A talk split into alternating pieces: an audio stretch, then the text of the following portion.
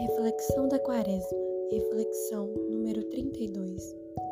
Perde o medo de chamar o Senhor pelo seu nome, Jesus, e lhe dizer que o amas. O caminho, São José Maria Escrivá. E você, já falou com Jesus que o ama hoje? Conversou com ele com intimidade? Pois faça isto ao longo do seu dia, durante suas atividades.